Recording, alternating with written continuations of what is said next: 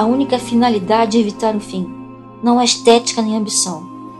Há o complementar das lágrimas que não são suficiente. A tentativa de aliviar o meu estômago, onde reside a minha mais benevolente dor. Há a desistência completa de carar o mundo como se apresenta. Através da tentativa de controle dos meus verbos, eu controlo a minha loucura. Entre a primeira e a última letra, ao quarto onde as minhas ideias batem nas paredes até sangrar e me fazer sair de cansaço.